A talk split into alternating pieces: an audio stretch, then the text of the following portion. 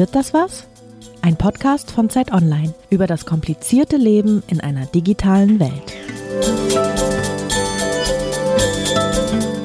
Einen wunderschönen guten Tag. Wir sprechen heute über die Digitalisierung der Liebe und zwar mit äh, Thorsten Peetz. Guten Tag. Hallo, guten Tag. Thorsten Peetz ist Soziologe und äh, wissenschaftlicher Mitarbeiter im Arbeitsbereich Soziologische Theorie am Sozium der Universität Bremen. Und das ist das Forschungszentrum Ungleichheit und Sozialpolitik. Was jetzt erstmal so ganz anders klingt als Tinder. Ja, also wir sind da äh, quasi äh, thematisch äh, divers aufgestellt, würde ich mal sagen. Aber natürlich ist irgendwie hat Tinder und Online-Dating im Allgemeinen äh, große Konsequenzen, was auch den Wandel von sozialer Ungleichheit anbelangt. Also das ist auch schon auch im Zentrum des Instituts. Und äh, damit man auch weiß, wer wir sind, stelle ich mich auch mal vor. Dirk Peitz ist mein Name. Ich bin Kulturredakteur bei Zeit Online. Und ich rede auch noch mit. Mein Name ist Lisa Hegemann. Ich bin Digitalredakteurin bei Zeit Online. Eines der Projekte, das Sie leiten und das Herr Petz und äh, das es seit 2017 gibt, heißt Intime Bewertung Liebe im Zeitalter von Tinder. Und die Fragen, die man in der Projektbeschreibung sieht, was ja immer ganz toll ist bei wissenschaftlichen Projekten, dass man auch die Fragen schon ähm, da gestellt werden, lauten, wie verändert sich die Sphäre intimer Beziehungen im Zeitalter von Tinder? Welche Rolle spielen Algorithmen in der Bildung von Intimbeziehungen? Und wird das Intimleben endgültig ökonomisiert oder sind hier vielleicht doch andere Prozesse am Werk? Und das sind ungefähr die Dinge, die wir besprechen wollen. Ja, das ist super. Zunächst mal ist vielleicht, äh, wäre es mal wesentlich zu sagen, was sind eigentlich Online-Dating-Plattformen, wodurch kennzeichnen die sich, wann wurden die populär und solche Dinge? Genau. Also Online-Dating-Plattformen begannen äh, in den 1990er Jahren dass quasi im Internet mehr oder weniger Social-Media-Plattformen entstanden, in denen Leute ähm, sich kennenlernen konnten oder kennenlernen wollten oder die besucht haben, um sich eben kennenzulernen und das nicht nur quasi auf einer freundschaftlichen Art und Weise, sondern auch um in intime Beziehungen äh, miteinander einzutreten. Richtig Fahrt aufgenommen hat das Ganze dann tatsächlich eigentlich erst äh, 2012 äh, mit Tinder. Also die Plattformen haben sich aus dem Internet mehr oder weniger heraus und auf die Mobiltelefone bewegt. Und das hat dem Ganzen einen sehr, sehr starken ähm, Aufschwung gegeben. Und mittlerweile ist es so, dass, also es gibt äh, Studien zu den Vereinigten Staaten, die sagen, dass mittlerweile 40 Prozent der Beziehungen, die in den Vereinigten Staaten geschlossen werden, im Internet und auf Online-Dating-Plattformen ihren Ausgang nehmen. Ähm, das ist also quasi ein massives äh, Phänomen und hat Freundschaften in der Hinsicht quasi als ersten Ort der, des Kennenlernens von Partnerinnen und Partnern abgelöst. Irgendwie scheint, scheint ja immer, wenn Menschen zusammen sind oder sich irgendwo treffen, kann ja immer irgendwie alles auch als Dating-Plattform verwendet werden.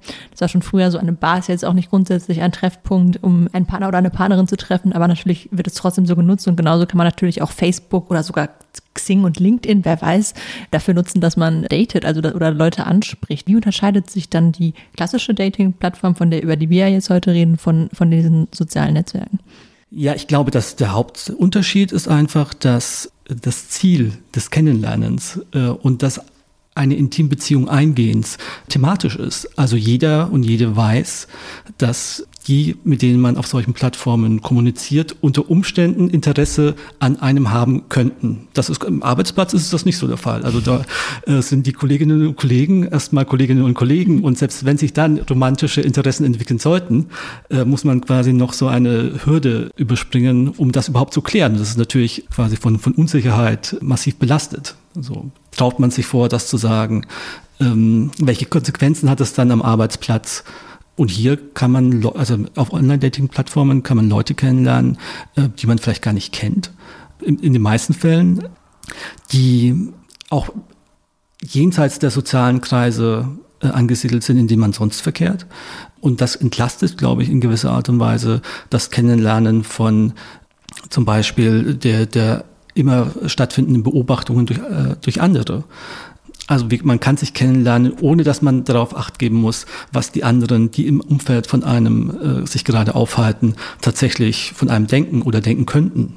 Jetzt äh, gibt es ja die These, dass eigentlich Online-Dating-Plattformen ähm, nichts anderes sind oder jedenfalls eine Fortsetzung dessen sind, was man eigentlich äh, kennenlernen, äh, klassischerweise also an analogen Orten kennt, gerade bei, bei Homosexuellen. Also bei stigmatisierten Gesellschaftsgruppen, die früher äh, spezielle eigene Orte brauchten, um zu wissen, also erstens äh, zum Beispiel ähm, die Personen, die sich dort versammeln, äh, sind der gleichen sexuellen Orientierung. Ich brauche keine Angst haben. Also es sind geschützte Räume und zugleich geht man mhm. dahin mit dem ausgesprochenen Wunsch, jemanden kennenzulernen. Ist Tinder dann sowas wie ein Darkroom, weil da sieht man auch, also äh, digital, denn im Darkroom sieht man auch nicht, wer da neben einem irgendwo steht und lernt sich kennen. Und zwar auf relativ direkte Weise. Ja, aber schon ziemlich im Licht. Also äh, das ist natürlich ein Ort, der, wie ich ja schon gesagt habe, ausgewiesen dafür ist, dass man einander intim kennenlernen äh, kann. Also im Unterschied, der Unterschied zum Darkroom ist tatsächlich, dass man ja relativ viel Informationen über sich preisgibt, bevor man überhaupt äh, in irgendeinen kommunikativen Kontakt tritt. Also ich meine, auf, auf, Tinder gibt es diese Kurzbeschreibungen, die nicht von allen benutzt werden, aber es gibt natürlich auch, und das ist ja das Hauptmerkmal von, von äh, Tinder zum Beispiel, aber auch von den anderen Online-Dating-Diensten, dass man Bilder von sich ins, ins Netz stellt und auf diese Plattform und dadurch irgendwie äh, versucht, eine Geschichte über sich zu erzählen. Also es gibt natürlich sehr, sehr sehr, sehr große Unterschiede in der Selbstdarstellungskompetenz von den Leuten. Aber im Prinzip erzählt man, wer man ist über Bilder auf diesen Seiten. Das heißt, ähm, der Vergleich zum, zum Darkroom, den finde ich, ähm, glaube ich, nicht so, nicht so passend. Was auf jeden Fall auch wichtig ist, ist, dass man unterscheiden muss, die Nutzung von Online-Dating-Diensten von Leuten, die nach einer heterosexuellen Beziehung streben und von Männern, die Sex mit Männern suchen, wie man das quasi dann auch im Diskurs nennt. Ähm, das muss man, glaube ich, sehr, sehr stark voneinander unterscheiden, weil die Nutzungspraktiken und auch die kommunikativen Praktiken ähm, auf den Plattformen gänzlich unterschiedlich sind.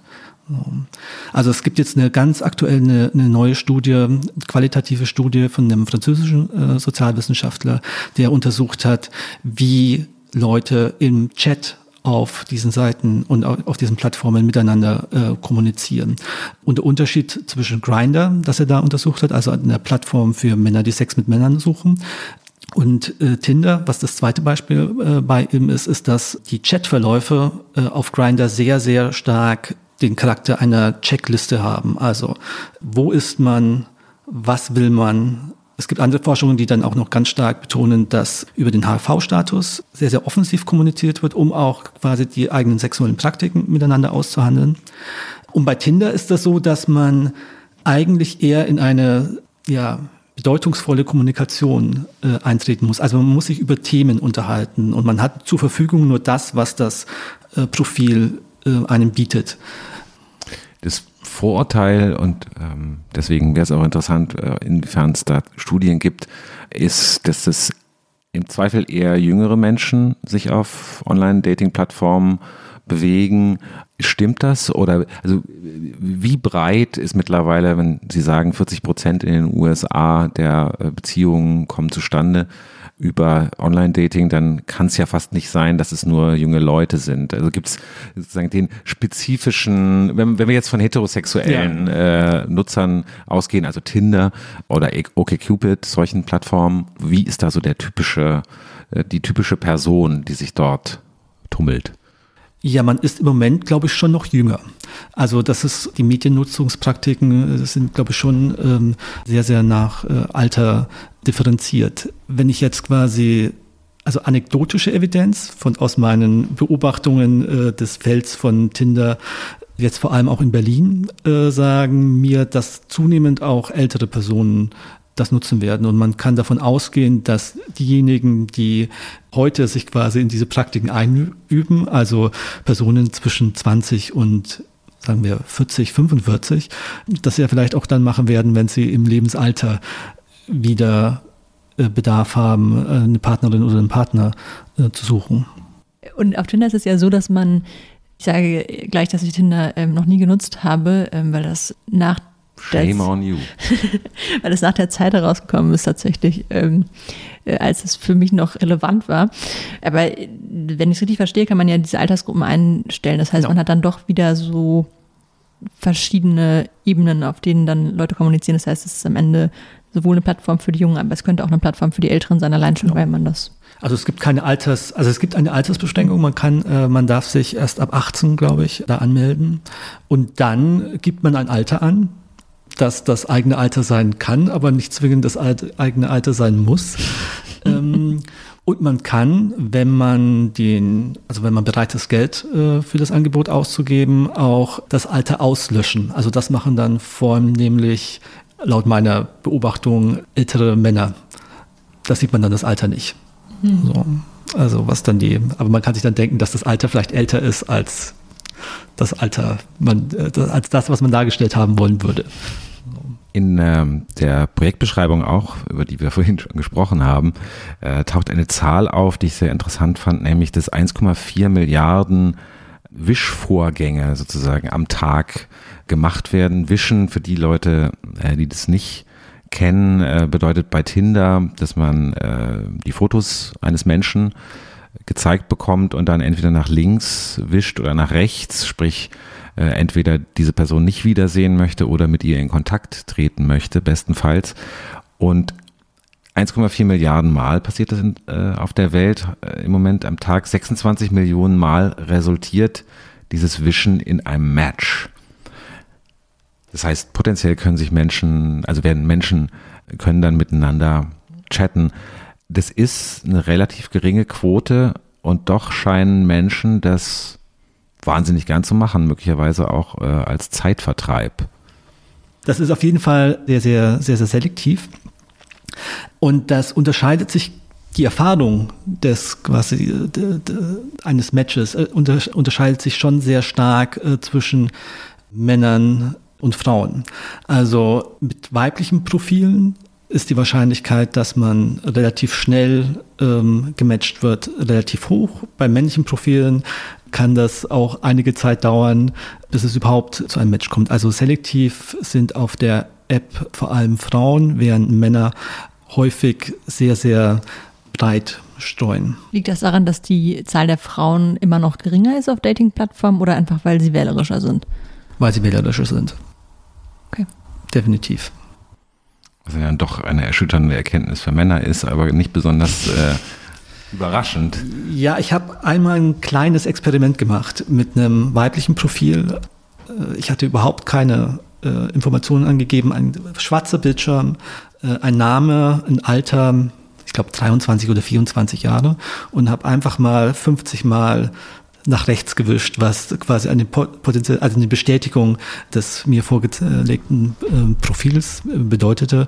Und die Hälfte der Profile haben quasi mich gematcht. Also das weibliche Fake-Profil, äh, ohne Informationen, ohne Bild, ohne alles. Und haben Sie es umgekehrt auch mit einem Mann gemacht? Ja. Und? Also äh, es, es, man kann auch hundertmal als Mann wischen und kein Match bekommen. Mhm.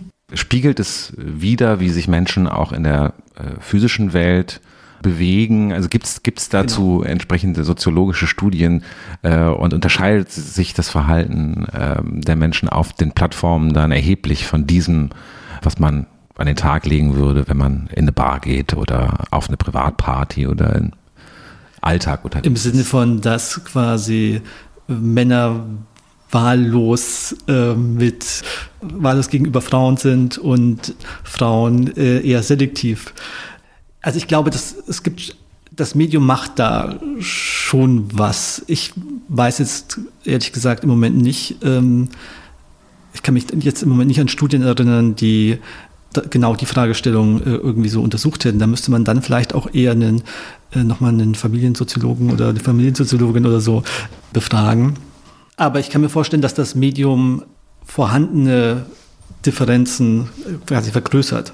So, also dass äh, es, dass Männer den Eindruck haben, dass sie äh, breiter streuen müssten, um überhaupt ein Match zu bekommen. Also dass die Selektivität die Männer natürlich auch haben, aber die Selektivität von Frauen dazu führt, dass Männer wahlloser liken und deswegen auch die Selektivität von Frauen größer werden muss, weil sie ein größeres Angebot potenzieller NutzerInnen haben. Das Interessante an Ihrer Studie ist unter anderem, dass Sie ja auch qualitative Interviews machen. Also dass erstens eine qualitative Studie ist und zweitens die Interviews dazu machen. Gibt es da schon erkennbar, die Studie läuft noch, also Sie werden dann irgendwann ähm, wahrscheinlich ein, ein, eine, die Studie veröffentlichen. Gibt es da aber schon erkennbare Unterschiede, was die Betrachtung dieser Plattform verschiedener Menschen, also Mann, Frau, äh, verschiedene Altersgruppen, verschiedener Bildungsgrade, verschiedener Einkommenshintergründe, das spielt ja sicher alle äh, eine Rolle, äh, wie Online-Dating per se betrachtet wird. Also im Moment ist die Studie wirklich noch sehr explorativ. Also ich versuche quasi Probebohrungen in, in, der, in, in der Materie zu machen. Was man vielleicht schon sagen kann, ist, dass Leute, und das ist vielleicht auch schon eine, eine Information, dass Leute das sehr unterschiedlich nutzen. Und dass es auch unterschiedlich sowohl von Männern und von Frauen genutzt wird. Also ich habe Interviews geführt mit Frauen, die quasi das wirklich auf der gemacht haben, um eine Partnerin, äh, um, um einen Partner, weil ich habe mit heterosexuellen Nutzerinnen unterhalten, um einen Partner zu finden. Manche ähm, wollten ganz einfach auch nur Leute zum Reden kennenlernen, also Freundschaften irgendwie so begründen. Und es gibt natürlich auch Leute, die das nutzen, um Sex haben zu wollen. Wie das dann genau verteilt ist, da müsste man dann später nochmal genauer gucken. So, und was mir auch, also was bislang auffällig ist, ist, dass ich jetzt hier in Berlin, aber das mag erstmal an dem empirischen Zugriff, den ich, den ich, den ich habe, äh, liegen, vor allem mich mit Leuten unterhalten habe, die eben relativ gut hochgebildet sind, irgendwie äh, vielleicht kreativ äh, tätig sind und das Ganze dann auch sehr, sehr spielerisch teilweise verwenden. Das wird nicht das ganze Spektrum der Nutzerinnen und Nutzer sein und es wird quasi eine Aufgabe für die meine weitere Forschung sein, gezielt danach zu suchen, äh, nach Leuten, die äh, einen anderen Bildungshintergrund haben, andere Selbstdarstellungskompetenzen und zu sehen, welche Erfahrungen die mit der App Tinder und mit anderen Dating-Plattformen machen. Das Feld ist relativ jung. Ja. Es gibt erst seit 2012 letztendlich Tinder und damit, damit ist es auch, glaube ich, mit Tinder und dem Massenerfolg ist es erst zu einem, ja. zu einem Studiengegenstand geworden. Wie ist eigentlich die Forschungslage im Moment zu Online-Dating-Plattformen in der Soziologie, vielleicht auch in angrenzenden Feldern, falls Sie da genau. einen Überblick haben? Also es gibt erstens einige quantitative Studien, die gibt es auch äh, zu Deutschland, wo äh, nachgeguckt wird, vor allem wie sich das äh, Kontaktverhalten ausgestaltet. Äh, das machen die auf der, auf der Basis teilweise auch von Daten äh, von Unternehmen und stellen dann äh, sowas fest wie, dass eben, deswegen habe ich das vorhin auch erwähnt, die sozioökonomische Verordnung der Leute immer noch einen sehr, sehr großen Einfluss darauf hat, wen man denn dann mag und mit wem man Kontakt aufnimmt auf diesen Plattformen. Es gibt dann eine ganze Reihe von qualitativen Studien und das auch international, die sich mit unterschiedlichen Fragestellungen beschäftigen. Also ganz äh, prominent ist die Frage, wie stellen sich Leute äh, selbst dar? Betrügen sie in ihrer Selbstdarstellung, betrügen sie nicht? Äh, wie gehen Leute mit diesen Selbstdarstellungen um? Also welches, äh, welchen Grad an Unaufrichtigkeit in der Selbstdarstellung anderer äh, akzeptieren sie? Die Antwort, wenn man nur so ein bisschen schummelt und sich selbst in diese Richtung entwickeln könnte, also wenn man die falsche Selbstdarstellung veränderbar ist in einer gewissen Art und Weise und kompensierbar ist durch eigene Praxis, dann wird das toleriert. Genau. Selbstdarstellung, Täuschung, das sind quasi die, die zwei Hauptthemen äh, erstmal. Und dann natürlich äh, gibt es ein ganz breites Feld, wäre vielleicht ein bisschen übertrieben, ähm, aber wirklich viele Studien, die äh, Nutzung von Apps für Männer, die Sex mit Männern äh, suchen, äh, untersuchen. Und da ist dann einerseits die Frage, wie verändert das tatsächlich die Wirklichkeitswahrnehmung und die, die soziale Wirklichkeit äh, von Männern, die Sex mit Männern suchen. Und äh, welche Konsequenzen hat das zum Beispiel für gesundheitsrelevante Praktiken? Das sind, glaube ich, so die, die Hauptschwerpunkte der, der Forschung da äh, mittlerweile. Sie haben gerade gesagt, äh, dass, dass sich die Frage stellt, inwiefern sich die Wirklichkeiten verändern. Gibt es darauf schon Antworten? Ja, also interessant ist quasi für die Frage, wie sich ähm, das für Männer, die Sex mit Männern suchen, äh, verändert, dass es eben Unterschied gibt, ob es quasi klar lokalisierte Orte des Kennenlernens gibt, also äh, die Bar, in, der, in, in, die man geht und die quasi als Bar dafür bekannt ist, oder ob man quasi eine App in der Tasche hat, die die ganze Wirklichkeit, die praktisch jeden Ort zu einem möglichen Ort des Kennenlernens macht. Mhm. Und das finde ich schon, schon sehr, sehr interessant, weil ähm, da quasi eine zweite Ebene ähm, eingezogen wird und man eben jetzt auch in Heterobars nach ähm, Leuten suchen kann, die, die man Sex haben können wollte. Mhm. Es ist ja tatsächlich eben dann, ist ja Teil der Information, die man bekommt, wie weit entfernt Menschen sind, die auch auf der Suche sind. Was dann aber bedeutet, dass eigentlich die ganze physische Welt plötzlich zu einem einzigen Markt, der, ähm, wenn es schon nicht Paarungssuche oder Beziehungssuche, jedenfalls der potenziellen Sexpartner irgendwie sich entwickelt. Ist es diese Art von Wirklichkeitsveränderung oder beziehungsweise Wahrnehmung der Wirklichkeit, die sie, die sich dann untersuchen lässt?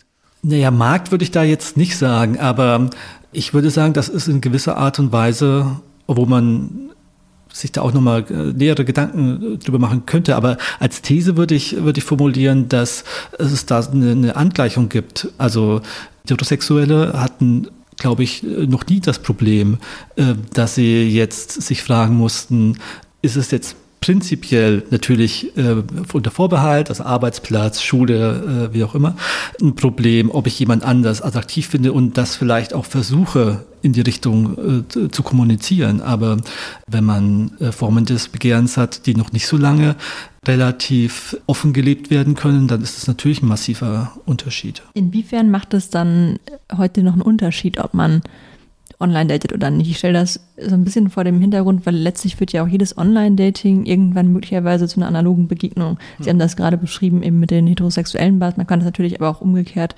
irgendwie sagen, dass natürlich Online-Dating immer nur der Anstoß ist, nie die, das Ergebnis eigentlich, weil ich meine, gerade wenn man jetzt Sex sucht oder meinetwegen auch Liebe, dann geht es am Ende ja schon darum, dass man sich irgendwie persönlich trifft und dann kann noch so viel vorher gematcht worden sein und noch so viel äh, hin und her geschrieben worden sein. Es geht dann ja doch oft um diesen Moment, in dem man sich trifft und man ist sich entweder, entweder sympathisch oder eben nicht. Ja, da kommt man nicht drum rum. das, ist, äh, das, das, das ist äh, wahrscheinlich so. Aber es gibt äh, schon irgendwie, also die Situation ist dann halt trotzdem eine andere. Also wenn man sich trifft und vorher sich auf einer Plattform getroffen hat und weiß, dass die andere Person einen tendenziell doch nicht so ganz doof findet, wahrscheinlich, dann verändert das, glaube ich, schon die kommunikativen Möglichkeiten. Also man kann auf jeden Fall, man kann, äh, man hat Themen, auf die man, über die man auf jeden Fall reden kann. Man kann über diese Apps reden, man kann über die Partnerinnensuche reden. Es ist klar, dass man sich kennenlernen will und muss sich äh, und dass man sich tendenziell eben ähm, vielleicht sogar sympathisch mhm. äh, finden könnte. So äh, und das nimmt, glaube ich, eine, eine Hürde aus der ähm, Kommunikation weg. Also für mich klingt das jetzt erstmal nicht so anders, als wenn man in eine Bar geht oder auf eine Party und man trifft da jemanden. Man hat diesen Erstkontakt, man hat sich schon mal ausgetauscht, man findet sich schon mal grundsätzlich sympathisch, tauscht Nummern aus und trifft sich auf ein erstes Date genau. zu zweit. Im Prinzip hat man ja nur diesen Teil, den man vorher irgendwie relativ mühsam möglicherweise anmahnen müsste, ins Digitale verlagern. Genau. Äh, man müsste, äh, man muss halt vorher nicht auf die Party und man muss nicht in Bars. Und wenn man zum Beispiel viel arbeitet, oder vielleicht auch, keine Ahnung, erstmal im sozialen Umgang eher zögerlich ist, dann mag das für einen einen Unterschied machen, ob man erstmal in, in der Distanz quasi, ohne dass der andere Körper schon anwesend ist, äh, und anwesende Körper sind tendenziell gefährlich, und ohne dass man quasi direkt eine Ablehnung erstmal verarbeiten muss eine direkte Ablehnung von einer anwesenden Person, ähm, da macht das, glaube ich, einen, einen Unterschied. Mhm. Man muss natürlich trotzdem, äh, und das vielleicht sogar äh, potenziert mit Ablehnung beziehungsweise Nicht-Anerkennung äh, der eigenen Attraktivität umgehen können. Ähm, mhm. Das ist schon, das ist auch, eine, auch ein Wandel. Also dass die, die Anzahl der Ablehnungen steigert sich, also für Männer, wie gesagt, mehr als für Frauen. Aber auch das ist ein Phänomen, mit dem man dann klarkommen muss. Mhm. Das Interessante, und das ist jetzt eher eine anekdotische äh, Beobachtung, aber wenn man, wenn man sich selber schon mal ähm, über Tinder oder OkCupid äh, mit Leuten äh, verabredet hat oder mit welcher Plattform auch immer und dann in der Bar war oder, oder ne, in der Kneipe, dann weiß man ja, wie das ungefähr ausschaut. Und wenn man jetzt heute in Kneipen geht, ich, wir sitzen hier in Berlin heute, ähm, einer Stadt voller Menschen, die kommen und gehen und äh, andauernd äh, Partnerinnen und Partner suchen, hat man das Gefühl, man erkennt dann schon, wer da gerade zusammensitzt und eigentlich so das erste Tinder-Date ist. Und das, äh, man hat, das kann natürlich sein, dass man wirklich äh, irgendwann Verschwörung, verschwörungstheoretisch draufkommt, aber wenn man so ein bisschen zuhört, äh, was links und rechts geredet wird, die reden die, dieses, diese Art der, ah, das kann nur ein erstes Date sein oder vielleicht zum zweiten Mal und die haben sich auf Tinder kennengelernt. Ist das dann schon jetzt eine eher banale, aber schon Auswirkungen auf die Wirklichkeit, dass sich, ähm, dass man sieht, es gibt Rückwirkungen im, in der Realität aus diesem, nicht nur, also erstens müssen die sich die Leute irgendwo treffen und die bevölkern dann plötzlich eben auch die Orte, wo vorher früher nur gesucht wurde oder nur gesoffen wurde oder so. Und da hat man sich dann tendenziell schon erstmal gefunden, ja. Also ja, also ich mache auch das. Also wenn ich in Berlin in einer Bar bin äh, und äh, ein Paar irgendwo sitzen sehe, äh, versuche ich auch immer herauszufinden, ob das jetzt, das ist quasi fast so ein Spiel. Also ist das jetzt quasi ein Tinder oder OkCupid-Paar oder, oder nicht ein First Date auf der Basis von von Online-Dating. Ich traue mich natürlich immer nicht, äh, die Leute zu fragen, weil das ein zu großer Eingriff in deren äh, Wirklichkeit wäre und äh, aus äh, forschungsethischen Gründen wahrscheinlich nicht vertretbar. Aber ähm, spannend wäre das schon, da auch zuzugucken in solchen Situationen. Das ist, das geht natürlich nicht. Münchner und Hamburger und ähm, Osnabrücker nicht beleidigen. Natürlich passiert das da genauso. Genau. Aber genau. da hören äh, Dirk und äh, Herr Petz nicht zu. Das hat ja vielleicht auch Vorteile. Ja. Aber die Frage, die, die sich daran ja irgendwie anschaut, anschließt, ist schon, inwiefern greift diese Online-Dating-Welt irgendwie in, unserer, in unser wirkliches Leben dann doch ein? Inwiefern verändert das, wie wir mit Leuten Kontakt aufnehmen und wie wir mit Leuten flirten?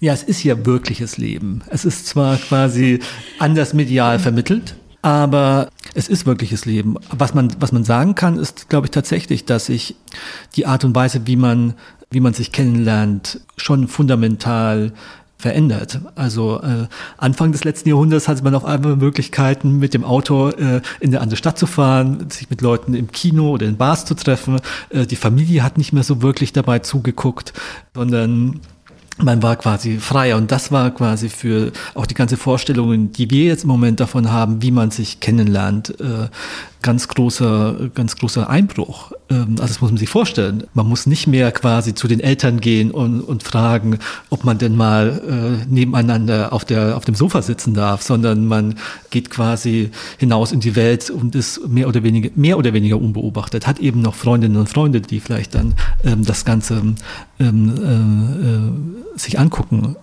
oder eben Arbeitskolleginnen und Arbeitskollegen.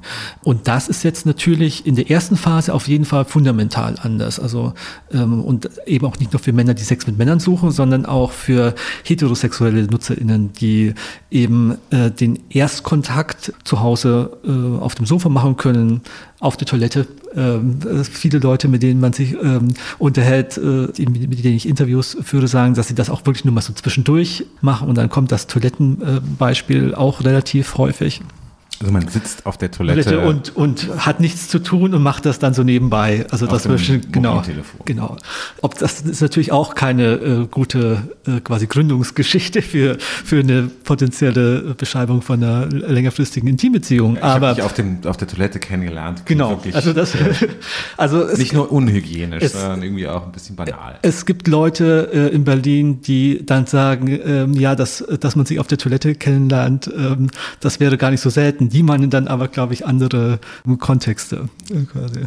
In dem Zusammenhang, also wenn man dieses, äh, vielleicht verabschieden wir uns gerade von dem Bild, das wir gerade im Kopf haben, wo Leute auf der Toilette sitzen, aber tatsächlich, äh, wenn man jetzt Menschen spricht, die genau diese Verfahrensform des äh, äh, digitalen Datings äh, nicht mögen, ist einer der Vorwürfe, dass damit letztendlich menschliche Partnersuche komplett effizient gemacht wird, nach den Regeln ursprünglich des Silicon Valley eigentlich, wo ja alles immer effizienter sein soll und dass halt der Zauber äh, verschwindet.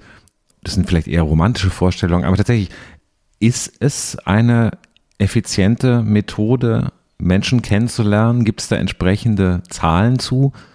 Also mit Zahlen kann ich jetzt äh, nicht dienen. Was man, glaube ich, sagen muss, ist, dass es erstmal natürlich auch Arbeit ist. Also es ist die Arbeit des Wischens, es ist die Arbeit des Kommunikationsaufbaus über die App, also das Anbahnen eines äh, wirklichen Treffens und es ist das wirkliche Treffen. Also man hat eigentlich erstmal mehr Arbeit im Vergleich zu dem äh, äh wirklichen Treffen, das man eben einfach nur so hat. So. Aber es ist schon so, dass man, dass man vermuten kann, dass es ein Korrelat von einer spezifischen Art und Weise ist, wie man sonst so arbeitet und lebt. Also wenn man projektförmig arbeitet, wenn man viel arbeitet, wenn man pendelt, ähm, und eben nicht die Möglichkeit hat, als wie, wie Studentinnen und Studenten das zum Beispiel haben, vielleicht freier mit ihrer äh, Freizeit teilweise ähm, ähm, umzugehen ähm, und sich trotzdem noch verabreden will mit Leuten, um vielleicht eine Partnerschaft äh, einzugehen, die man nicht am Arbeitsplatz äh, schließt, ähm, dann ist das ein, ich weiß, will ich nicht sagen, ich würde jetzt nicht sagen effizienter, aber dann doch schon eine nachvollziehbare Möglichkeit, dass man denkt, das ist einer der Wege, wie man das, wie man das eingehen kann. Also ob es tatsächlich weniger Arbeit ist, weniger, äh, weniger Arbeitsaufwand, das, äh, das weiß ich nicht. Äh, und würde ich erstmal als Frage noch, noch, noch stärker aufwerfen. Was da ja immer noch so ein bisschen mitschwingt, ist so die, die Vorstellung, dass das Ganze auch eine Form, also die, der, der Ökonomisierung äh, von Intimbeziehungen ist. Also da geht dann die Logik, es ist effizienter, Effizienz ist etwas, was man in, quasi im industriellen Kontext kennt und optimieren will. Ähm, und deswegen ist das Ganze vielleicht äh, in einer gewissen Art und Weise ähm, eine Ökonomisierung der Intimsphäre. Also das ist das, äh, womit äh, Eva Illus ganz, ganz stark äh, in ihren Büchern äh, operiert. Und das ist natürlich ein, äh, eine, eine Frage, die man irgendwie so diskutieren können wollte. Ich wäre da, glaube ich, erstmal eher so ein bisschen skeptischer als, als Frau Ilus.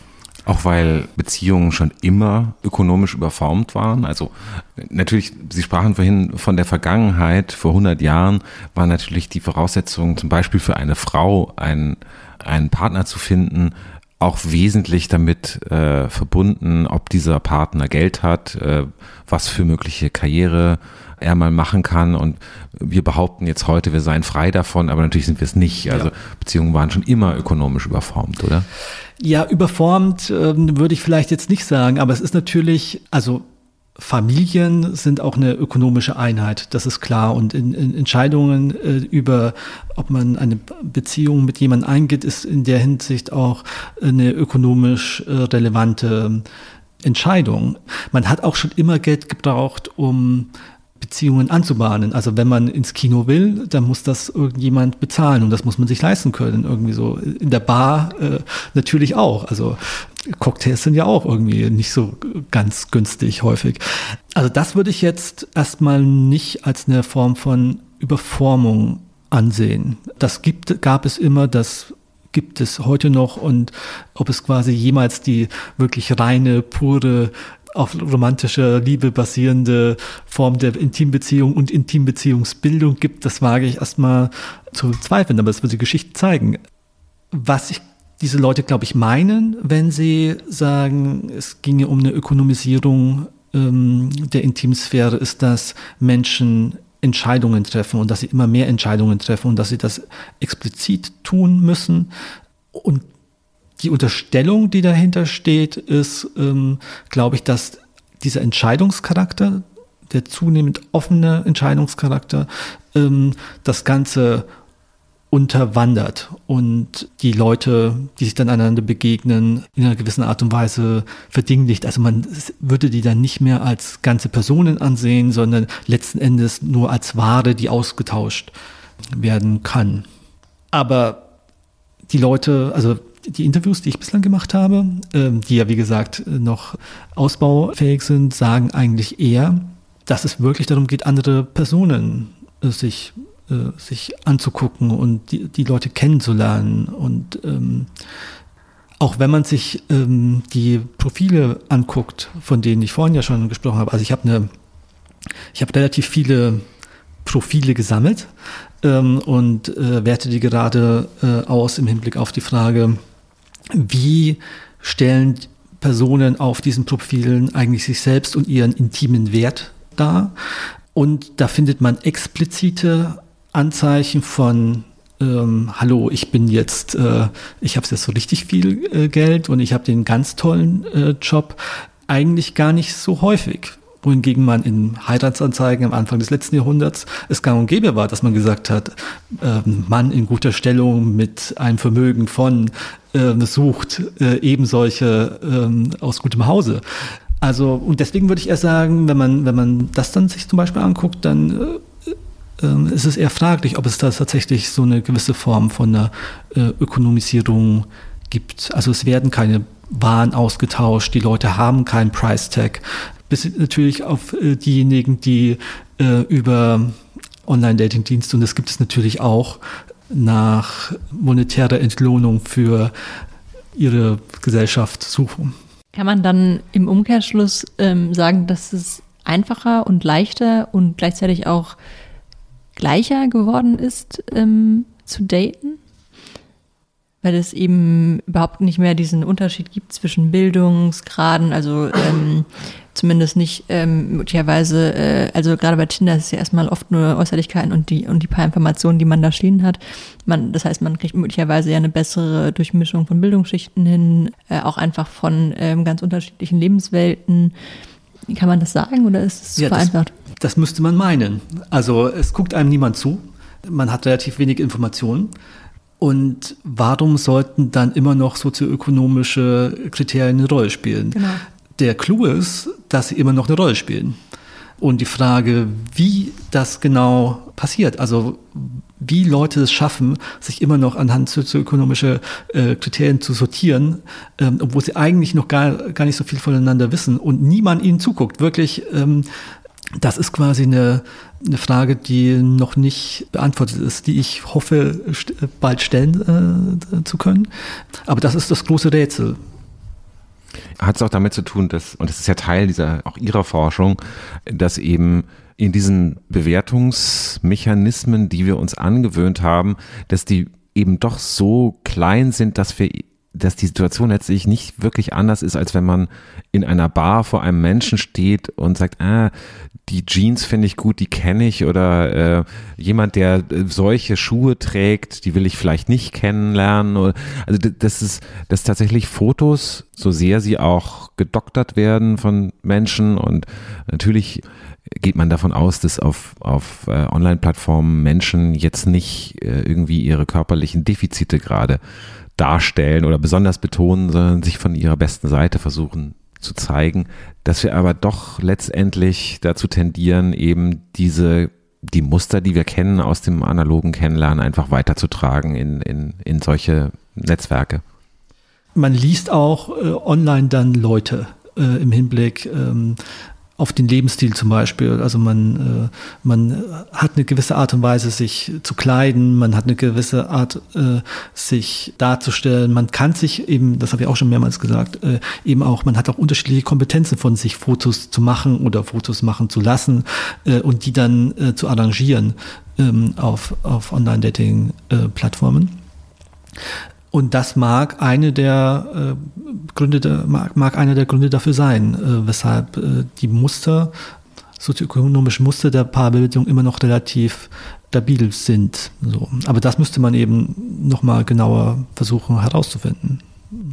Spielt denn auch der Text am Ende eine Rolle? Also ich stelle mir jetzt gerade vor, wenn der wenn die Professorin ähm, den Text von jemandem liest, in dem Kommafehler, Rechtschreibfehler und so weiter sind, fällt ja möglicherweise auch schon ist ja möglicherweise auch noch ein Raster. Also sicher. Also die Art und Weise, wie man dann miteinander kommuniziert und ob dir, also sowohl in der Textkommunikation als äh, auch dann natürlich äh, face to face, das wird eine entscheidende Rolle auch spielen. So. Hm. Ist es nicht auch eine, eben eine interessante Rückverschriftlichung der, der, der Flirt-Kommunikation? Das hat ja fast was von, von äh, 19. Jahrhundert, wo man sich äh, Liebesbriefe schrieb dass eben, wenn man bei Tinder, muss man erstmal durch einen Chatverlauf durch. Ist es dann auch nur wieder, dass es bestimmte Menschen bevorteilt und andere benachteiligt, eben weil sie sich vielleicht schriftlich nicht so gut ausdrücken können oder jedenfalls für den Gegenüber oder die Gegenüber das, das ähm, so erscheint? Oder ist das eine qualitative Veränderung schlechthin, wenn, wenn sich Kommunikation wieder verschriftlicht? Das ist eine äh, große Frage. Naja, also prinzipiell würde man aus so einer mediensoziologischen Perspektive wahrscheinlich sagen, dass es natürlich einen Unterschied macht, ob man äh, mündlich kommuniziert und ob man schriftlich kommuniziert. Das Problem bei schriftlicher Kommunikation ähm, ist äh, irgendwie immer, dass diejenigen, die lesen, natürlich die Möglichkeit haben, das nochmal zu lesen. Also man hat eine größere Distanz zum Gesagten und kann das irgendwie versuchen zu analysieren und dadurch Schlüsse darauf zu ziehen, wer der andere ist, äh, mit dem man da ähm, kommuniziert. Welche Konsequenzen das dann tatsächlich hat für die Frage sozialer Ungleichheit und Online-Dating, das ist mir im Moment noch nicht wirklich klar. Meine Ausgangsthese wäre, dass es eine Kombination ist von unterschiedlichen Faktoren, die zur Stabilität von diesen Mustern beitragen. Also einerseits natürlich äh, Lebensstilfaktoren und die äh, Dekodierung von Lebensstil äh, quasi über diese App. Dann die Frage, wie man sich selbst darstellen kann und wie die Selbstdarstellung eben gelesen wird. Dann die Frage, wie, welche kommunikativen Kompetenzen man hat. Und dann wird sich quasi, und quasi der Interaktionskompetenz bei dem, bei dem dann auftretenden Treffen. Aber es ist, um nochmal vielleicht nochmal ein Stück zurückzugehen und das Problem auch nochmal äh, deutlicher zu machen, diese quantitativen Studien beziehen sich auf Erstkontakte. Also da hat man noch nicht kommuniziert, da hat man sich noch nicht getroffen, da hat man, hat eine Person jemanden eine Nachricht über einen Online-Dating-Dienst geschrieben oder hat nach rechts gewischt auf Tinder oder Bumble oder wie auch immer die Dating-Dienste heißen. Also ähm, das ist wirklich sehr, sehr rudimentär. Das geht über das Ansehen von den Profilen und die Interpretation von diesen Profilen. Was mich auch in dieser Bewertungsfrage beschäftigt, äh, Tinder wird oft vorgeworfen, dass es ja relativ oberflächlich ist, weil man eben dieses, mit diesem nach rechts, nach links wischen geht es eigentlich um den ersten Eindruck, das erste Bild.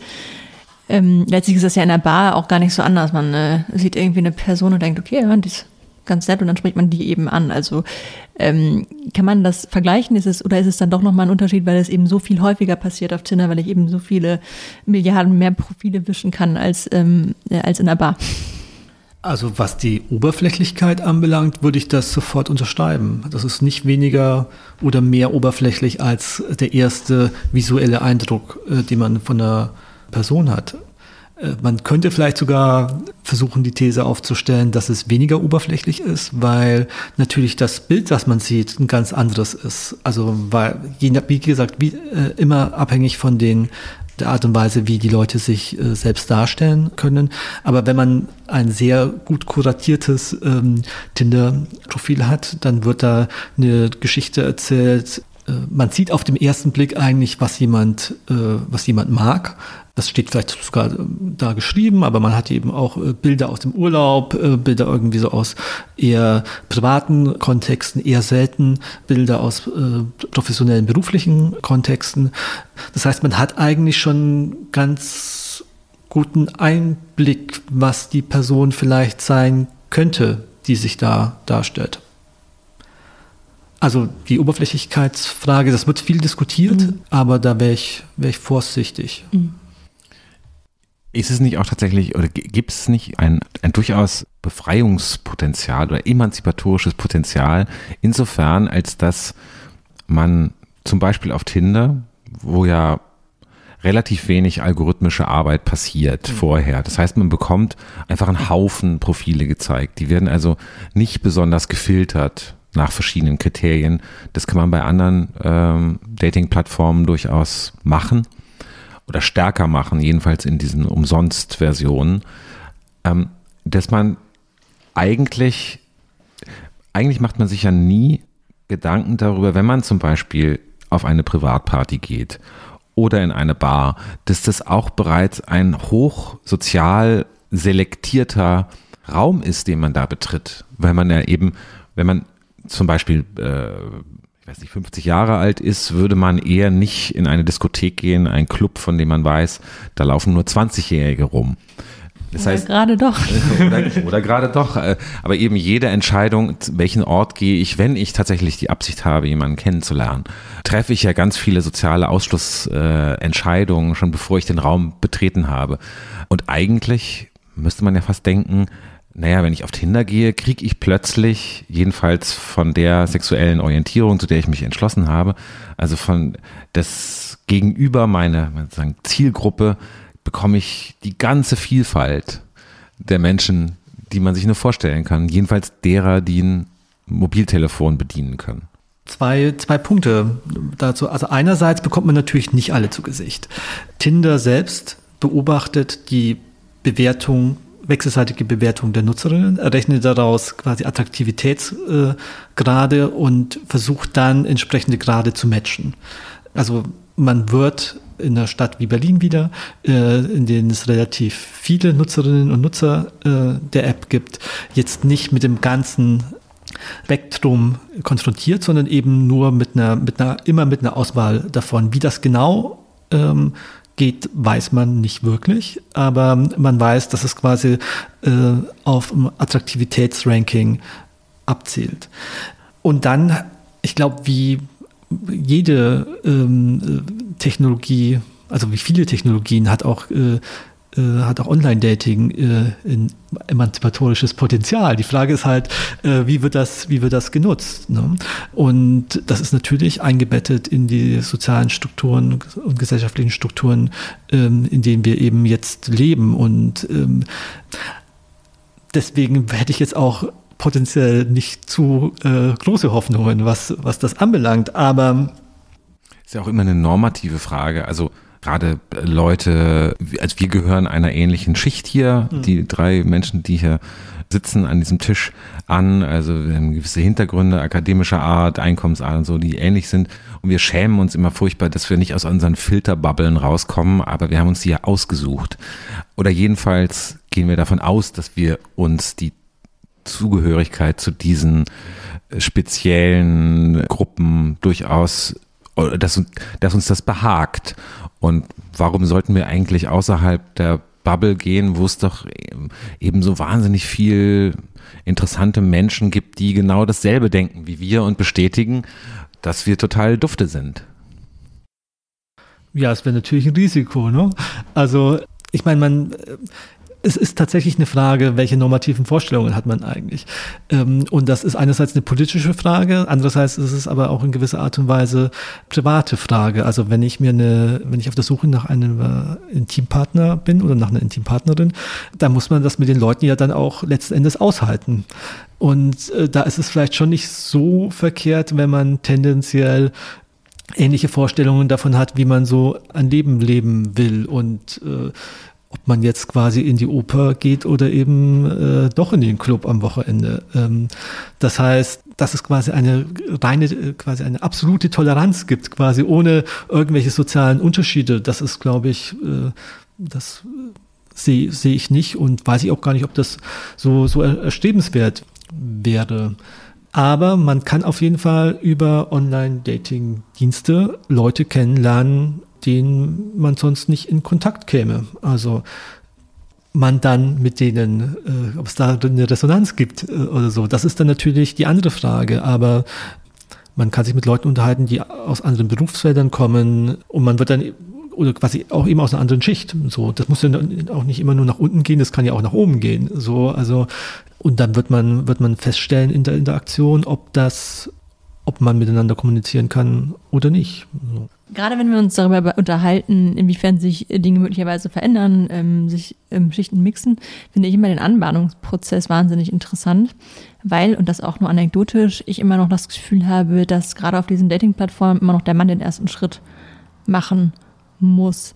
Deswegen gibt es ja auch so Angebote wie Bumble, wo dann, dann, äh, wo dann die Frau tatsächlich den ersten Schritt machen muss. Also alle Männer, die sich da anmelden, wissen, sie müssen es nicht tun kann man das tatsächlich so sagen, dass es häufiger immer noch der Mann ist? Und falls ja, woher, warum ändert sich das nicht, obwohl wir doch jetzt eigentlich die Möglichkeit hätten, uns gegenseitig anzusprechen, ohne eben diesen Beobacht, gesellschaftliche Beobachtung, mhm. wo, wobei wir auch schon gesprochen haben. Also das ist so, dass tendenziell häufiger Männer, die Erstkontakte machen und ich glaube auch machen müssen, ähm, das ist jetzt auch eher äh, anekdotische äh, Evidenz, äh, typische Erstkontakte von Frauen über Bumble können dann auch einfach mal sein, hi. Also das ist äh, äh, oder Hallo oder so. Also das äh, ist ohnehin ein sehr, relativ häufiger äh, erster Satz äh, bei Tinder, ähm, äh, bei bei Online-Dating, äh, Chat-Kommunikation. Aber es gibt natürlich auch ähm, Frauen, die das Ganze sehr sehr selbstbewusst auf ihre eigenen Interessen hin nutzen. Und auch da würde ich sagen, ist das eben genauso, ist quasi das Feld äh, des Online-Datings genauso strukturiert wie die Gesellschaft. Und man sollte jetzt auch nicht erwarten, dass das auf einmal, also dass quasi das, das Ausmaß an Geschlechterungleichheit, die man quasi in der Gesellschaft immer noch hat und unterschiedliche Erwartungen an Männer und Frauen, dass das dann auf einmal verschwunden wäre im Online-Dating. Aber das Potenzial natürlich einfach ähm, wirklich viele Männer nach rechts zu wischen, also nach links, also quasi und in die Vergessenheit quasi äh, äh, zu schicken und dann sehr, sehr selbstbestimmt zu sagen, mit wem man sich treffen will und auch nur mit den Leuten Kontakt aufzunehmen, äh, mit denen man das will. Das hat man natürlich. Man wird auch konfrontiert sein unter Umständen mit vielen das ist was, was Leute auch sehr, sehr häufig in den Interviews erzählen, dass, äh, also dass es auch quasi unterschiedliche Formen der Kontaktaufnahme durch Männer gibt, von denen auch manche natürlich sehr äh, zurückhaltend und äh, nett sind, aber eben auch sehr, sehr unnette Formen. Das kennt man ja auch bei äh, Internetkommunikation im Allgemeinen. Eine der Fragen, die sich auch dort stellt bei Online-Plattformen, die man auch bei anderer digitaler Kommunikation hat, ist die Frage wie die jeweiligen Plattformen die Kommunikation zwischen Leuten selber gestaltet. Also Chats zum Beispiel zwischen zwei Leuten auf Tinder. Ähm, jedenfalls ist es die Annahme, könnten Sie jetzt auch widersprechen, ähm, aber die sind offenbar nicht besonders lang, sind relativ zielgerichtet. Man, man will eigentlich sich abchecken, um zu gucken, trifft man, trifft man sich oder trifft man sich nicht. Ist es jetzt einfach nur die Form, wie man miteinander redet auf so einer Plattform oder verändert sich da auch etwas möglicherweise in der Wirklichkeit dadurch, wie man an nicht nur ein erstes Date rangeht, sondern auch an eine Beziehung? Also ich habe ja vorhin schon mal kurz über die, eine Studie des französischen Sozialwissenschaftlers geredet und der hat bei der heterosexuellen Tinder-Nutzung eigentlich zwei Modi der Kommunikation identifiziert.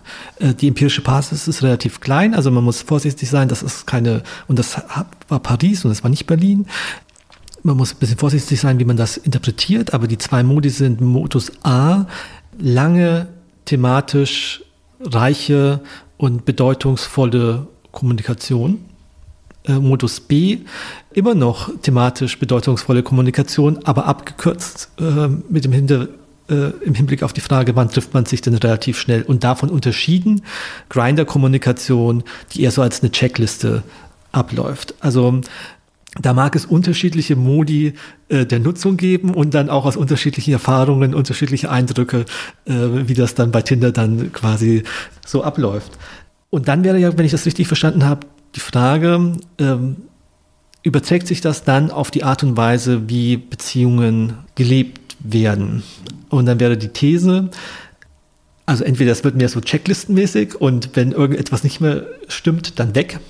Oder es wird eben alles sehr, sehr, wenn auch noch irgendwie so bedeutungsvoll, aber doch dann schon sehr äh, abgeklärt wenn ich jetzt äh, Sie richtig verstanden habe, äh, der, äh, im Hinblick also, auf, genau, die, auf, die, Frage. Es ja. gibt ja eben auch, ähm, das, ich, vielleicht kann ich meine Frage dann noch ein bisschen präzisieren in dem Zusammenhang. Tatsächlich sind ja Beziehungen klassischerweise, oder so stellen wir uns das vielleicht vor, es gibt ja immer so eine Gründungsgeschichte der jeder Beziehung. Und bestenfalls ist es natürlich die perfekte, das perfekte Kennenlernen, irgendwie man, es wird dann ja schnell kitschig, irgendwie Sonnenuntergänge irgendwo und so. Und man sieht plötzlich die Person, die man immer gesucht hat. Oder man guckt durch einen vollen Raum und erkennt da, das ist natürlich furchtbar trist, wenn man sagt, nee, nee, ich habe dich äh, auf dem Klo gewischt. Gibt es da dann schon einfach diese, oder gibt es ein Grundproblem in dem Moment, wo man keine Gründungsgeschichte mehr hat, auf die man mh, hm, vielleicht irgendwie ähm, nostalgisch mal zurückgucken kann oder sentimental werden kann, weil man kann, also es, es sagt sich so schlecht, ich habe dich beim großen Geschäft kennengelernt. Mhm. Ja, ich würde ja vermuten, also das, wie das konkret jetzt abläuft, das weiß ich nicht. Aber ich würde vermuten, dass äh, Menschen kreativ genug sind, um mit dem Problem umzugehen. Also das ist natürlich ein Problem. Man kann nicht, also das, man, es, man kann schon sagen, dass die erste Phase des Kennenlernens dadurch vielleicht ansatzweise entromantisiert wird. Aber man muss sich natürlich äh, trotzdem dann noch irgendwie verlieben oder so. Oder man muss irgendwann feststellen, ähm, dass man jetzt schon so lange miteinander in einer Nicht-Beziehung ist, dass man vielleicht den, äh, den Fakt anerkennen muss, dass es vielleicht doch eine Beziehung ist, mehr oder weniger. Und dann wird man eine Geschichte darüber erzählen. Und die wird dann vielleicht, äh, also was die, was die Bezugnahme auf den Ursprung in der Beziehung anbelangt, eine andere sein als der, als der Sonnenaufgang. Ähm, aber dann ist es, keine Ahnung, dann ist es der erste Urlaub oder dann ist es, äh, äh, wo man zum ersten Mal gedacht hat, ja, okay, das ist jetzt die Person, mit der ich irgendwie weiterleben will. Oder was ich mir auch vorstellen könnte, ist, dass man den Moment, dass man, in dem man realisiert hat, dass man jetzt die App, App löscht, wenn man noch eher traditionelle Formen von äh, Intimbeziehungen äh, verfolgt. Das kann man sich alles vorstellen. Also da würde ich sagen, ist der Kreativität äh, der Menschen äh, keine Grenze gesetzt. Ich kann das nur aus meiner Erfahrung bestätigen, dass natürlich plötzlich der Moment des Löschens der App ja ein Vertrauensbeweis wird. Ne, also man sieht, die, die, das Profil der entsprechenden Person ist nicht mehr da. Äh, es kann natürlich immer noch bedeuten, dass man einfach blockiert wurde oder so, aber ähm, oder dass sie irgendwie in irgendeinem Stealth-Mode immer noch guckt. Aber klar, ne, das ist dann so, ah, okay, wir gehen aus der Phase der Vielsamkeit, wo es immer noch eine Konkurrenz gibt mit anderen. Ich habe mich eingelassen jetzt, ne, ich habe Tinder gelöscht das könnte so ein, könnte so ein Moment sein. Äh, und man hat dann wahrscheinlich das schlechte Gewissen, dass man selbst noch auf der App ist. Richtig. Ähm, man muss äh, mal als Erster äh, löschen. Das, das ist, dann, natürlich ein Wettbewerb, ja. Das ist, äh wenn wir über Beziehungen sprechen, dann gibt es mit eines der Vorurteile, die ich besonders häufig gelesen und gehört habe, das, dass dadurch, dass wir ständig verfügbar überall neue mögliche potenzielle Partnerinnen und Partner haben, dass Beziehungen möglicherweise kürzer sind oder eben nicht mehr so intensiv. Ähm, da gibt es ganz viele Vorurteile. Gibt es da überhaupt schon Erkenntnisse zu? Kann man das überhaupt so pauschal sagen? Also ich kenne eine Studie, eine quantitative Studie wieder aus den Vereinigten Staaten, die haben untersucht, wie hoch die Wahrscheinlichkeit des Noch-Zusammenseins nach einem Jahr nach Anfang der Beziehung ist. Und haben herausgefunden, kontraintuitiv, dass äh, die Wahrscheinlichkeit eben, wenn man sich online kennengelernt hat, ein klein wenig höher ist, als wenn man sich im, also analog im äh, sogenannten richtigen Leben kennengelernt hat. Mhm. Man hat immer so die Vermutung, und das ist auch der erste Eindruck, der, äh, der auch im gesellschaftlichen Diskurs ja äh, ganz häufig hochkommt, das wird alles flüchtiger, das wird alles ja, egaler, die Leute werden einfach dann wieder abgelegt. Mhm. Ähm, Weitergewischt. Genau das scheint nicht zwingend so zu sein. Aber da muss man, glaube ich, auch, also welche, welche langfristigen Konsequenzen das hat für die Art und Weise, für die Stabilität von Intimbeziehungen, das wird sich quasi in der, in der Zukunft auch erst noch zeigen müssen. Wie gesagt, das ist alles auch noch sehr, sehr jung. So. Einer der Aspekte, worüber ich persönlich äh, das erste Mal nachgedacht habe im Zusammenhang mit Dating-Plattformen, ist die Frage, ob der Zufall dort ausgeschaltet wird, den man üblicherweise bei der Suche nach Partnern eigentlich hat. Und ich habe das äh, vor ein paar Jahren bei einer Theaterinszenierung hier in, in äh, Berlin bei in der Volksbühne gesehen. René Polisch, keiner findet sie schön. Da wurde das thematisiert, dass, dass es eigentlich unerträglich ist, dem Zufall zu überlassen, wen man fürs Leben trifft. Und ist das vielleicht eine der, den wir ja schon festgestellt haben, dass es mutmaßlich keine soziale Emanzipation stattfindet durch Tinder, obwohl es möglicherweise Potenzial dafür hätte. Aber dass äh, diese Vorstellung, die wir halt immer mit uns rumtragen, dass es ja eigentlich unerträglich ist, dem Zufall die Entscheidung zu überlassen, wen, wen wir treffen, Tinder möglicherweise da helfen kann.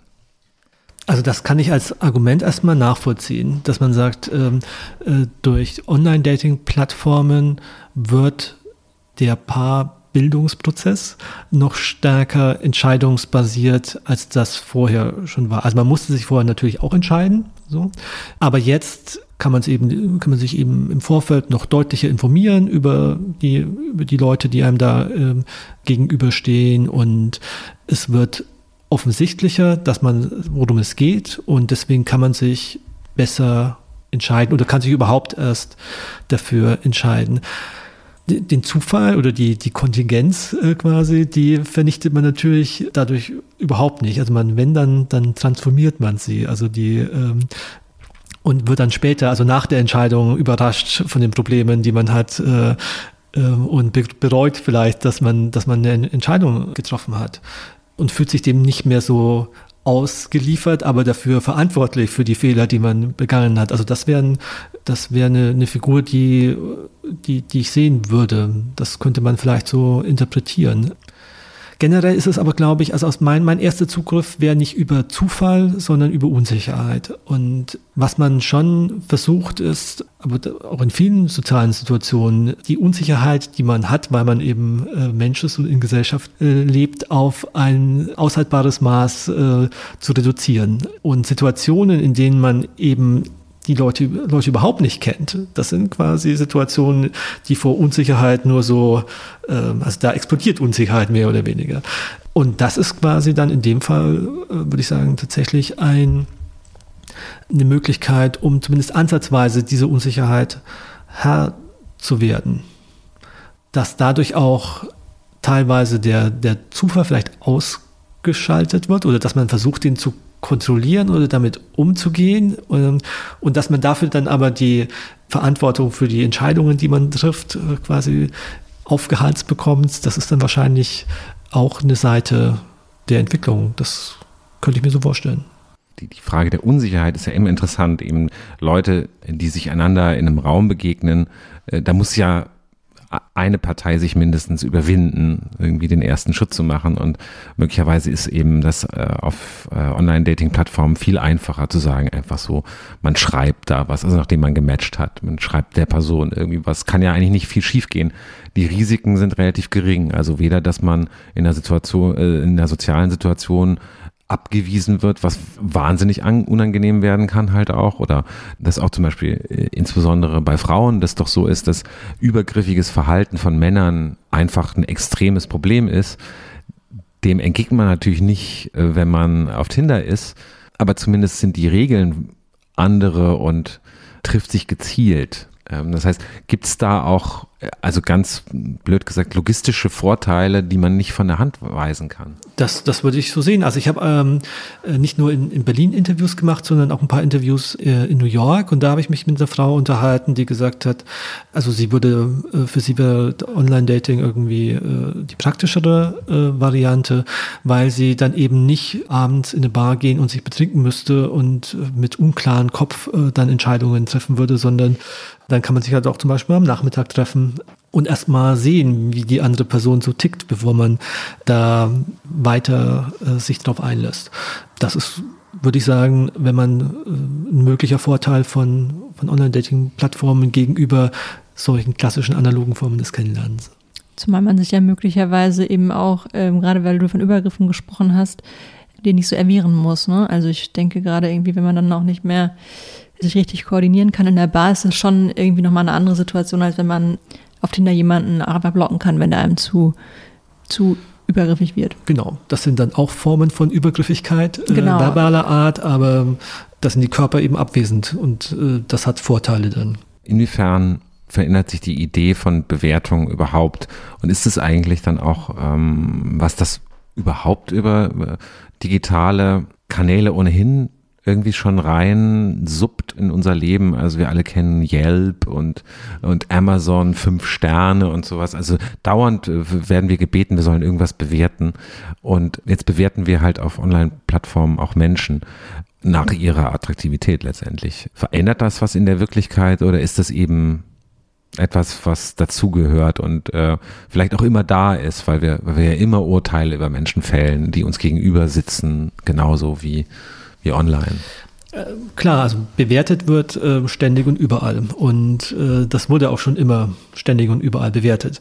Was jetzt passiert über digitale Plattformen, auch nicht nur im, im, im Intimbereich, ist, dass ähm, das schon irgendwie ausgeweitet wird. Also mehr Leute können auf einmal bewerten. Also man denke an Tourismusplattformen, also wo früher quasi nur der, der Reiseführer äh, Hotels bewertet hat, macht man das jetzt mittlerweile auch.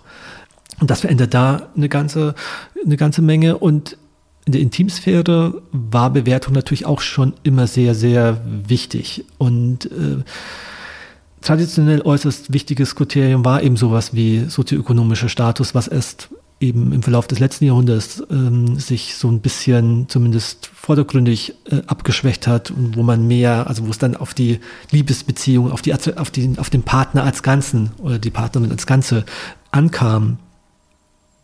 Und auch da ähm, wird quasi Bewertung, glaube ich, schon in einer gewissen Art und Weise intensiviert, also dass man eben seriell mehr Leute bewertet und in kürzeren Abständen im Hinblick auf ihre Attraktivität oder ihre Tauglichkeit für eine potenzielle ähm, Intimbeziehung.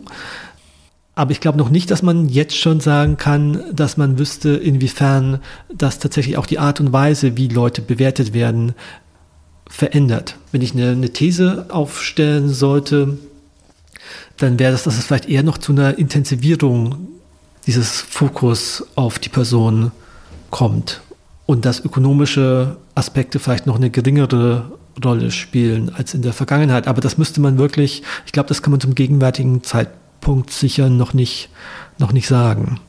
So wie sich wahrscheinlich auch schlecht ein, ein Ausblick in die Zukunft machen lässt, was diese Plattformen tatsächlich verändern. Oder gibt es schon Dinge, wo man sagen kann, da hat sich etwas verändert, das wird zumindest auf absehbare Zeit uns begleiten, etwas, was signifikant ist.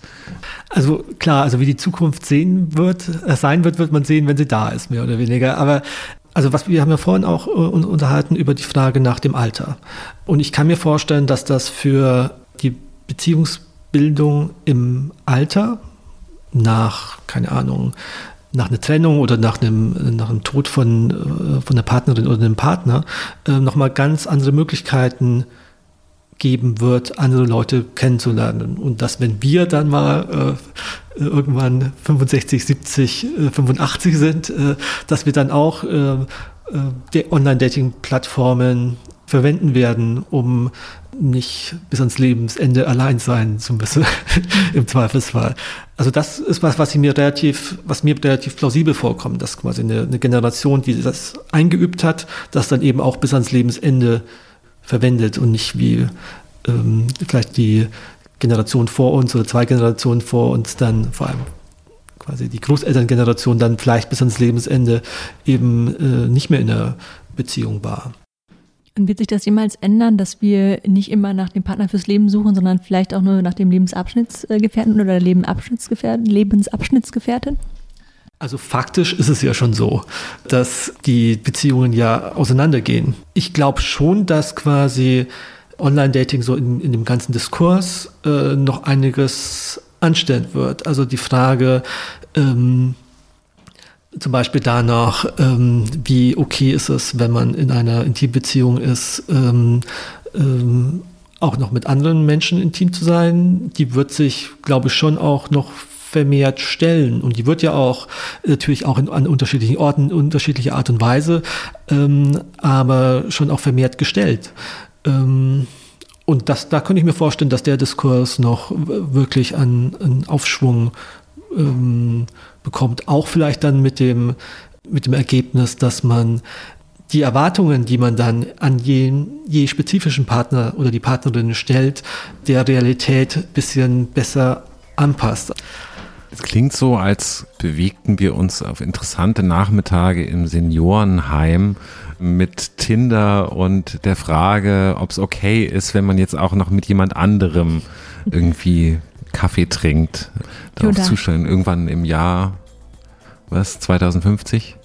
Wir unterhalten uns auf jeden Fall dann nochmal, würde ich sagen, und gucken, Fall. wie viel von dem, was, ich, was wir heute besprochen haben, sich da bis dahin hält. Bis dahin gibt es wahrscheinlich auch dann äh, soziologisch wirklich harte Zahlen und Theorien. Aber haben Sie vielen Dank. Herzlichen Dank. Herzlichen Dank.